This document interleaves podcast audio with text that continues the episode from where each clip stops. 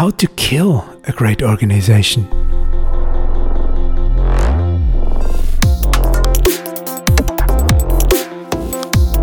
Willkommen zu unserem Metashift Transformationspodcast How to Kill a Great Company.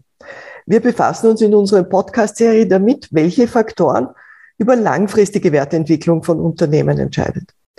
Und wir sprechen mit Wissenschaftlerinnen, Eigentümerinnen und heute unter anderem mit einer sehr erfahrenen Führungskraft und versuchen besser zu verstehen, was ihrer Meinung nach besonders wichtig für nachhaltigen Unternehmenserfolg ist. Und uns interessiert immer auch, wie Sie selbst als Person zu dieser Sichtweise gekommen sind. Heute darf ich Herrn Manfred Stanek begrüßen. Herzlich willkommen. Dankeschön, Frau Leiser. Hallo. Herr Stanek ist CEO bei Greiner Packaging. Und Greiner ist ein Unternehmen, das bereits mehr als 100 Jahre existiert und sich sehr gut entwickelt. Zuerst darf ich jetzt einmal Sie, Herr Stanek, ersuchen, sich als Person kurz vorzustellen. Dankeschön, äh, äh, Frau Leiser. Freut mich sehr, hier beim Podcast dabei sein zu dürfen. Also mein Name ist Manfred Stanek. Äh, ich bin über 50 Jahre alt. Äh, ich habe meine Ausbildung in Wien gemacht an der Wirtschaftsuniversität und habe dann über ein Jahrzehnt im Bereich Professional Services verbracht, also genau genommen in der Beratung, Unternehmensberatung, zuerst in Österreich, dann in den USA und dann in Brasilien und bin dann nach einem Jahrzehnt in diesem äh, Segment gewechselt in die Industrie. Äh, zuerst in Mining und Metals und dann äh, in Recyclingunternehmen und äh, schließlich in verpackungsnahe Unternehmen und jetzt eben in ein Verpackungsunternehmen. Ich bin damit jetzt äh, knapp 25 Jahre äh, im Berufsleben und habe den Großteil meiner Berufslaufbahn auch außerhalb von Österreich äh, verbracht, habe lange Jahre in den USA und in Brasilien gelebt und gearbeitet und bin jetzt seit 2016 darf ich die Greiner Packaging als äh, Chief Executive Officer führen. Okay, danke schön. Sie haben also eine sehr breite Erfahrung, sowohl jetzt was die Geografie anlangt, als auch was äh, unterschiedliche Unternehmen bzw. Tätigkeiten anlangt. Und jetzt sind Sie seit 2016 bei Greiner und Greiner hat in dieser Zeit, soviel ich weiß, noch einmal einen großen Wachstumsschub hingelegt. Und ich würde gern verstehen und unsere Zuhörer auch verstehen lassen, was man aus ihrer Sicht wissen müsste, um zu verstehen, warum dieses Unternehmen so erfolgreich sein kann und warum es auch nachhaltig so erfolgreich sein kann? Naja, das, äh, ich denke, dass äh, da gibt es natürlich mehrere Gründe. Und es sind natürlich auch meine Meinung, ist sicher auch subjektiv gefärbt, aber das ist ja auch in Ordnung, nicht? Absolut. Also ich glaube, wir sind als Unternehmen, es, es, liegt natürlich sehr viel in der, und das meiste in der Kultur des Unternehmens äh, verborgen, nicht? Wie Mitarbeiter miteinander umgehen, wie wir unser Unternehmen führen, äh, wie wir mit unseren Kunden umgehen, äh, wie wir Unternehmertum betrachten. Und diese ganzen Dinge formen die Kultur des Unternehmens. Und ich glaube, da ist uns einfach über die letzten Jahrzehnte hinweg einiges gelungen, indem wir die Kultur so geformt haben, dass halt ein nachhaltiges Wachstum sowohl im Umsatz als auch in der Profitabilität möglich wurde. Und wir legen sehr viel Wert auf diese Kultur und passen auch sehr darauf auf, dass wir uns die erhalten, aber auch weiterentwickeln, nicht? Weil Kultur ist nie was, was äh, ein, ein, ein, Status quo ist, nicht? Auch Kultur ist immer in Bewegung und Kultur entwickelt sich auch immer, einfach auch mit den vielen neuen Mitarbeitern, die kommen. Es gibt Mitarbeiter, die verlassen uns und es gibt neue Mitarbeiter, die kommen und damit bildet sich auch Kultur. Und äh, die bildet sich, egal ob man das will oder nicht. Ja, und egal ob man das begleitet oder nicht. Und wir haben es uns halt zur Aufgabe gemacht, diese Kultur immer auch aktiv zu begleiten, sodass die Dinge auch so passieren, wie wir, wie, wie wir sie für wertvoll erachten und dass sie halt nicht irgendwie passieren. Und das, da legen wir ein großes Augenmerk drauf. Und ich denke, das ist vielleicht eines, einer der Gründe, warum wir nachhaltig erfolgreich sind. Das finde ich jetzt sehr interessant, dass Sie das sagen, weil das natürlich sich auch mit meiner Sichtweise deckt, eh klar. Aber das, was mich besonders beeindruckt hat, war, dass Sie gesagt haben, Kultur bildet sich auf jeden Fall. Das ist so ähnlich wie man kann nicht nicht kommunizieren. Genau. Äh, was ist es denn, was die Kultur bei Ihnen besonders auszeichnet und worauf Sie auch so Acht geben, wie Sie das gerade gesagt haben? Naja, aber ich, äh, das ist, glaube ich, für viele verschiedene Mitarbeiter hat es unterschiedliche Aspekte. Mhm. Und ich kann Ihnen jetzt natürlich den, meinen Aspekt als CEO geben. Ja. ja. Ähm, weil es ist natürlich schon so, dass einfach Unternehmen, wie vieles in der Welt, einfach hierarchisch geführt werden und dass, äh, und dass ich als CEO äh, sehr viel Wert darauf lege, äh, Ziele vorzugeben, aber nicht nur quantitative Ziele, sondern auch qualitative Ziele, zum Beispiel, wie, wie, wie wir miteinander arbeiten, äh, die diese Kultur fördern und, äh, und auch darauf Wert lege, wenn wir vielleicht einmal in einer Sackgasse sind und jetzt nicht wissen, wie wir weitermachen, dass wir uns dann als Führungskräfte und Mitarbeiter zusammensetzen und das dann auch gemeinsam besprechen. Das führt natürlich dazu, dass man oft äh, nicht das Schnellste ist in der Reaktion, aber dass man auf der anderen Seite das Alignment und das Commitment aller hat, die Dinge dann so umzusetzen, wie wir das in vielen Bereichen auch gemeinsam entscheiden. Also mit einem lange Rede, kurzer Sinn, wir versuchen diesem Thema Kultur uns mit großem Respekt äh, dem zu begegnen. Und Sinn und ich bin mir auch als CEO bewusst, dass das nicht etwas ist, was ich vorgeben kann oder was wir als Führungskräfte vorgeben können, dass wir jetzt sagen, wir wollen das so machen und das ist jetzt so. Ja, sondern dass das auch viele Dinge sind, die man einfach gemeinsam ausprobieren muss, gemeinsam besprechen muss, auch Fehler zulassen muss, transparent sein muss. Aber das Wichtige ist, dass man es tut.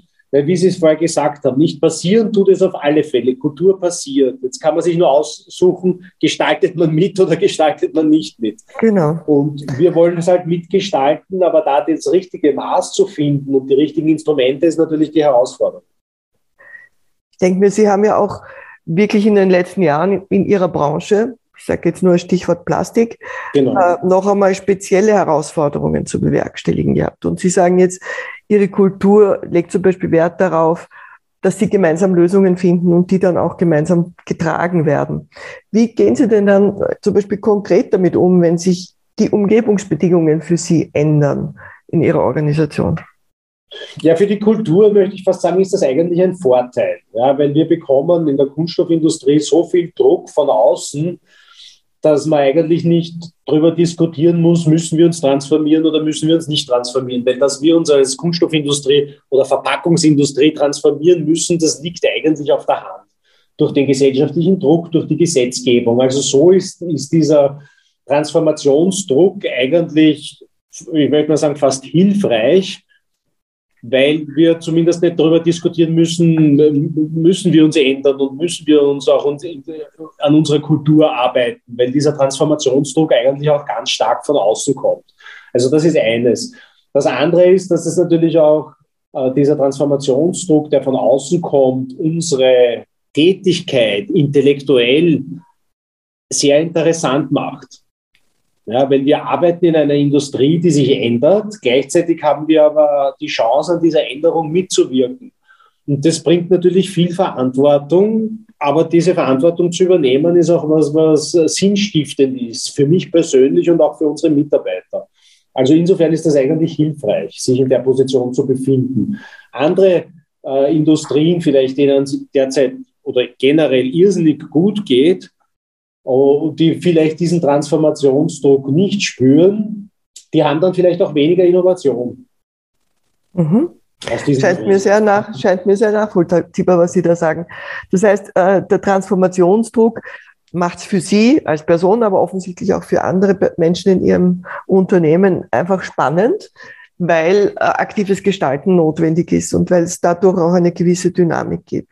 Und Sie haben jetzt das Thema Innovation angesprochen. Das ist ja ein bekanntes Phänomen, äh, dass Innovation unter Druck ausgelöst wird. Die, ob sie qualitativ dann gut ist, ist wieder eine andere Sache, wenn nämlich eben nicht zusammengearbeitet werden würde. Also wenn man sich da einschränken würde in der Lösungsfindung. So wie ich Sie verstanden habe, ist es aber so, dass Sie auch im Bereich Innovation äh, dann offensichtlich ko-kreativ an die Dinge rangehen und gemeinsam Lösungen suchen. Ist das so? Das ist so, ja. Und, und dieses Thema Innovation, das ist natürlich sehr, sehr schwierig zu beurteilen, weil ich gehe mal davon aus, egal welchen CEO Sie fragen, äh, ist Ihr Unternehmen innovativ? 90 Prozent werden wahrscheinlich sagen, ja, weil man es einfach auch sein will, nicht? Äh, ob man es ob tatsächlich ist, das ist dann immer die Frage. Ne? Das sieht man oft in der Situation nicht, sondern wahrscheinlich erst im Nachhinein. Äh, respektive in der Situation kriegt man das Feedback noch am ehesten von den Kunden oder von anderen Stakeholdern. Also da, muss, da bin ich auch sehr vorsichtig bei dem Thema Innovation. Was wir natürlich versuchen, ist, dass wir im Innovationsmanagement die richtigen Prozesse und, und, und richtigen, richtige Aufbau- und Ablauforganisation nutzen, um das Thema zu fördern. Also da legen wir sehr viel Wert drauf. Äh, und ja, ich denke, der Markt gibt uns zumindest zum Teil recht, wenn ich einfach jetzt unser, unser, unser Umsatzwachstum ab, an, ansehe. Aber noch einmal, man muss ja vorsichtig sein, weil äh, die tatsächliche Erfolgsmeldung, die kommt natürlich erst im Nachhinein, mhm. in der Zukunft sozusagen. Wie gehen Sie denn äh, eben, was Sie jetzt beschreiben, ist äh, eine noch nicht abgesicherte äh, Zukunft eh klar, ist in sehr ja. vielen Bereichen jetzt so und, und in Ihrem natürlich auch noch einmal speziell. Äh, wie gehen Sie denn äh, im Unternehmen, aber auch Sie als Person damit um, dass es momentan besonders schwierig ist, äh, die Zukunft zu antizipieren oder Gewissheit darüber zu haben, was, was die Zukunft bringen wird? Ja, auf der einen Seite denke ich, dass wir uns und ich mir auch persönlich sicher sein muss, dass wir uns sicher sein müssen, dass wir an den richtigen Dingen arbeiten und diese Dinge richtig tun. Wenn, wenn, wir, wenn, wir, wenn wir uns dessen möglichst sicher sind, dann haben wir auch die Gewissheit, dass dann die Ergebnisse dieser Arbeit auch kommen werden. Die positiven Ergebnisse, egal wie die jetzt messbar sind, ob das jetzt qualitative Themen sind oder quantitative Themen sind, ob das Finanzthemen sind oder operative Themen sind, egal. Also wir, wir legen sehr viel Wert drauf, an den richtigen Dingen zu arbeiten und richtig an den Dingen zu arbeiten, einfach in der Erwartung, dass dann auch die Ergebnisse kommen werden. Mhm. Also das, das, das, da muss man einfach die Sicherheit haben, ähm, denke ich. Weil, weil ob die Ergebnisse dann auch wirklich kommen, das weiß man sowieso nie. Ja, da hat man nie 100% Sicherheit, aber man kann sich zumindest die, die Zuversicht geben, dass wenn man an den richtigen Dingen arbeitet und diese Dinge richtig bearbeitet, dass dann auch die Chance, dass die Ergebnisse kommen werden, höher ist als das Risiko, dass sie nicht kommen werden. Mhm. Ja. Also das ist vielleicht ein Ansatz, den ich auch persönlich äh, dazu wähle. Das heißt, Sie sorgen einfach dafür, dass die Grundlagen und die Voraussetzungen dafür da sind, dass sich Erfolg überhaupt einstellen kann und mit großer Wahrscheinlichkeit dann auch wird. Genau, und dann auch regelmäßig reflektieren, mhm. arbeitet man an den richtigen Dingen und sind die auch die richtigen und dann auch nicht die Scheu haben, einmal zu sagen, hey, da habe ich mich jetzt einmal sechs Monate verlaufen, legen wir das Thema zur Seite und, und, mhm. und, und da haben wir halt daraus gelernt. Also im Sinne von neu ausrichten und, und, und äh, kurze Lernschleifen halt. Genau, richtig. Also das kontinuierliche ja. Neuausrichten, das ist auch was, was wir sehr ernst nehmen. Ja. Okay. Was ich vorhin gehört habe und wo ich hängen geblieben bin mit Interesse war, wie Sie gesagt haben, sowas wie innere Sicherheit. Ja? Würden Sie mir zustimmen, wenn ich sage, dass es jetzt gerade eine, eine Phase ist, wo es besonders wichtig ist, dass Führungskräfte erstens einmal für sich selber innere Sicherheit gewinnen können, aber auch imstande sind, das zu vermitteln, äh, um Mitarbeitern Orientierung und, und eben auch ein gewisses Maß an Sicherheit zu geben? Absolut, absolut nicht. Ich muss für mich selber möglichst sicher sein, dass die Dinge, die ich tue, die richtigen Dinge sind und kann nur mit, dieser, mit diesem Selbstvertrauen auch diese Botschaft an, die, an den Rest der Organisation weitergeben. Immer im Wissen, dass man sich natürlich auch irren kann, ja, mhm. aber dass das auch okay ist und dass man dann sein Handeln wieder anpassen muss. Ja, das klingt so, als hätten Sie einfach für sich wenig, äh, sage jetzt mal, Ängste, was die Entwicklung der Zukunft anlangt. Und das ist sicher etwas, was sich positiv überträgt auf ihre Leute. Und äh, ich habe jetzt verstanden, dass sie eben sehr bewusst mit dem Umgang, also mit der Kultur im Unternehmen umgehen, dass sie auch sehr bewusst überlegen, wie wollen sie Innovation ermöglichen, was schaffen sie für Rahmenbedingungen. Äh, wie sehen Sie diese Aspekte, eben Kultur, Leadership, äh, Innovation, äh, im Zusammenhang und wie sehen Sie sie vor allem von der Konsistenz her? Das, was mich interessiert ist, wie stellen Sie sicher, dass Innen und Außen übereinstimmt? Also das, was Sie nach außen gegenüber Ihren Kunden und am Markt präsentieren und das, was Ihre Mitarbeiter erleben, wenn sie bei Ihnen arbeiten. so wie bei Ihnen geführt wird. Also all diese Themen, wie, wie schaffen Sie das, dass das wirklich deckungsgleich ist? Maximal ja. deckungsgleich, soweit es halt geht, ja. Ja, ich, ich, gebe Ihnen ein konkretes Beispiel. Ja. Bitte, ja. Wir haben bei Greiner Packaging äh, über 20 Werke. Ja. Mhm. Und wenn man solche Werke hat, hat man zwei Möglichkeiten im internen System. Man kann solche Werke als Kostencenter führen oder als Profit Center führen. Ja. ja. Äh, wir haben uns entschlossen, diese Werke als Profit Center zu führen, weil wir denken, dass also für unser Unternehmen, in unserer Industrie, einfach in unserer Konstellation, dass der unternehmerisch bessere Zugang ist. Mhm. Ja. Und ich bin auch überzeugt, dass das, dass das richtig ist. Ja. Das hat aber Auswirkungen, diese Entscheidungen auf alle Unternehmensbereiche und auf, auf jeden Tag und jedes Verhalten, das ich an den Tag lege im, im Unternehmen. Wenn ich heute 20 Werke als Profit Center führe, dann muss ich auch loslassen können und denen die äh, Möglichkeit zur unternehmerischen Gestaltung geben. Ja. Wären diese Werke Kostencenter, dann würde ich viel stärker kontrollieren und da viel näher dran sein. Ich sage auch nicht, dass das falsch ist. Für uns wäre es nicht der richtige Zugang. Ja. Mhm. Und da jeden Tag in der, in der Kommunikation, in der Zusammenarbeit diese richtige Balance zwischen Kontrolle und Vertrauen zu finden, um das Unternehmer, die unternehmerische Gestaltung zuzulassen, aber gleichzeitig zu verhindern, dass halt dann Dinge passieren, die, man, die, die nicht erwünscht sind, immer diese Balance zu finden.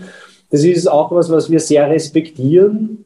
Äh, die, die, diese Schwierigkeit, diese Balance zu finden, respektieren wir sehr und da arbeiten wir äh, daran, dass wir diese Balance immer finden, weil das wäre ein Punkt, wo man sehr schnell Kultur dann zerstören kann. Ja, und dann sehen die Leute, hey, wir werden eigentlich nicht mehr als Unternehmer geschätzt und dann werden alle nur mehr Befehlsempfänger, was vielleicht für manche Industrien und Unternehmen gut ist, aber das passt halt für uns nicht. Und, und das ist was, worauf wir sehr Wert legen. Also jetzt als konkretes Beispiel. Ja. Wenn ich Sie richtig verstanden habe, sagen Sie, äh, es geht darum, eben die Balance zwischen Kontrolle und Vertrauen zu finden und auch darauf zu achten, dass die erhalten bleibt. Wenn das nicht gelingt, ist die Kultur gefährdet die sie eigentlich haben wollen. Korrekt? Richtig, das, das ist korrekt. Das finde ich eine sehr schöne Beschreibung davon und ich finde vor allem sehr schön, äh, Ihnen zuzuhören, wie Sie bewusst darauf Bezug nehmen und wie, wie, wie sensibel und auch, wie das sagen, wie, wie absichtsvoll sie damit umgehen. Ich erlebe sehr oft, dass Kultur als ein Schlagwort verwendet wird oder vielleicht sogar als Ausrede für manche Dinge. Aber ich habe den Eindruck, es ist Ihnen ein wirkliches Anliegen, dass dieses Zusammenwirken zwischen Menschen in, bei Ihnen in der Organisation als eine stärkende, ein stärkender Faktor, als eine stärkende Qualität erlebt wird. Und mich würde wirklich interessieren, wenn Sie äh, speziell mit diesem Fokus, der Ihnen offensichtlich sehr wichtig ist, unseren Zuhörern da einen, einen Hinweis, eine Empfehlung geben würde oder auch mehrere. Was, was glauben Sie denn, worauf sollten Unternehmen jetzt in dieser sehr dynamischen Situation, in der Situation, wo sich an allen Ecken und Enden die Dinge verändern und relativ wenige Steine aufeinander bleiben. Was, was glauben Sie ist da besonders wichtig? Naja, ich glaube, also das, also vielleicht zwei, drei Dinge, die mir da einfallen. Also dieses äh, ständige Lernen ist, denke ich, sehr wichtig, ja. Und das soll aber jetzt nicht ein Schlagwort sein, sondern dass man sich wirklich auseinandersetzt mit äh, neuen Kompetenzen, die man gewinnen muss, um eben in diesem Umfeld äh, führen zu können. Ja, ich möchte Ihnen noch da ein konkretes Beispiel geben. Nicht seit, seit einigen Jahren spricht denn jeder über das Thema Agilität und jeder ist agil. Nicht? Und die mhm. haben mir selber schwer getan, eigentlich das einzuordnen. Ich habe mir gedacht, was heißt Agilität eigentlich? Ja? Und zwar konkret, wenn ich jetzt am Montag um 9 Uhr ins Büro gehe, was mache ich jetzt anders, wenn ich agil bin, im Unterschied zu, wenn ich nicht agil bin? Ja. ja.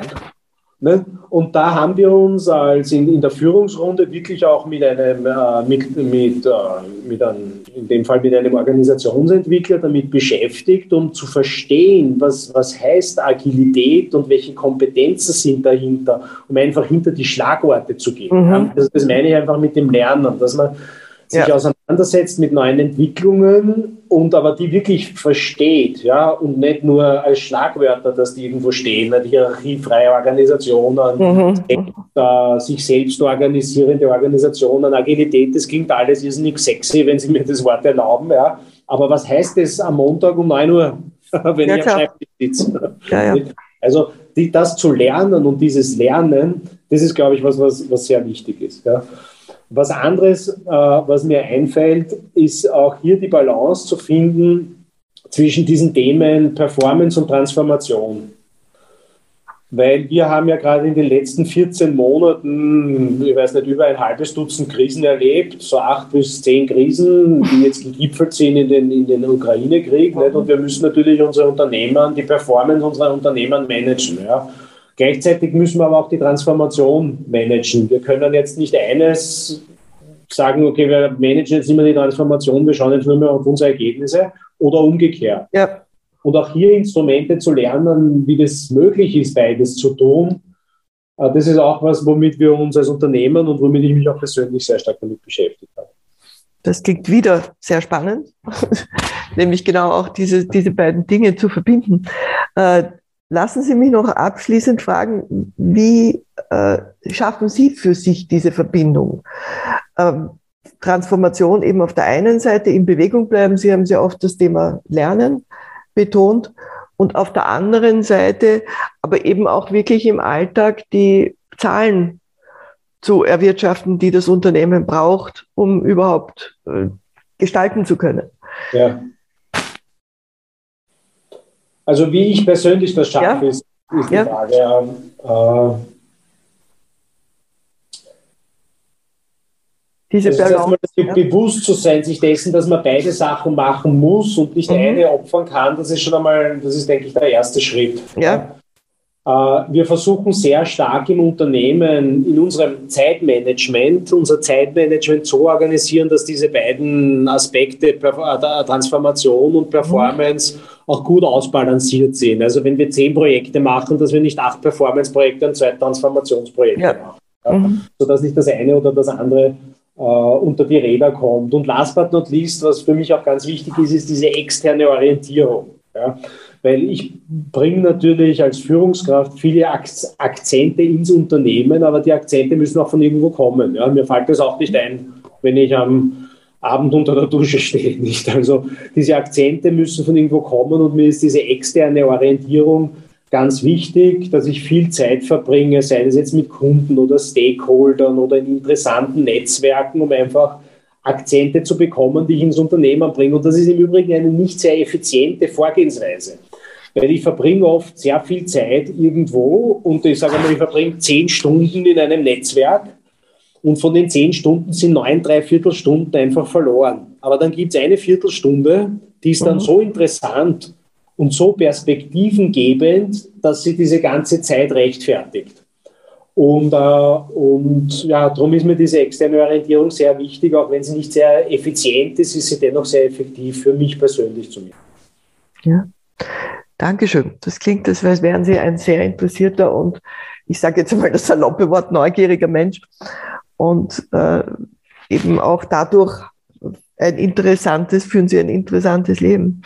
Äh, sie haben jetzt wesentlich nochmal gesagt, wichtig, dass Sie als Person beides unter einen Hut bringen, nämlich Performance und Transformation, ist äh, auch wirklich die Zeit dafür bewusst bereitzustellen. Das heißt, Transformation, normalerweise steht in Unternehmen ja Performance unbestritten im Vordergrund und Transformation passiert, wenn sie sein muss.